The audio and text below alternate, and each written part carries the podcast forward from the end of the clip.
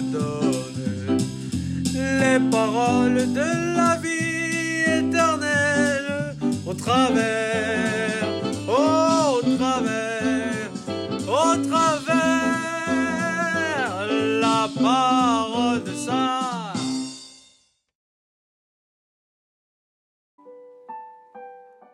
Bien-aimés dans le Christ, faire les choses avec passion ne concerne pas seulement les relations amoureuses, le travail, le business, l'amitié.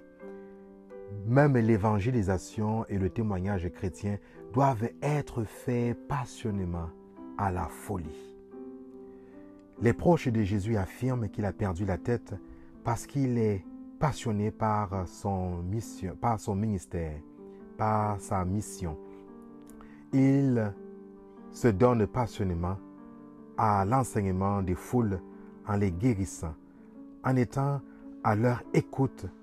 Voilà comment nous pouvons inviter, nous sommes invités comme chrétiens à témoigner auprès de nos sœurs et de nos frères passionnément à la folie. Rien de beau et de grand en ce monde ne s'est fait sans passion. Saint Paul, le chevalier de l'évangélisation, était passionné par le Christ. Le monde d'aujourd'hui n'adhère plus à la foi chrétienne, à la pratique religieuse, parce qu'ils ne croisent plus sur leur route des gens passionnés, des hommes et des femmes passionnés. Sortons de notre tiédeur, vivons notre foi de manière passionnée. Oui, bien-aimés dans le Christ, le monde de ce temps a besoin des hommes et des femmes passionnés. Osons faire preuve d'audace. Aujourd'hui, un frère aîné dans le sacerdoce m'a partagé sa béatitude.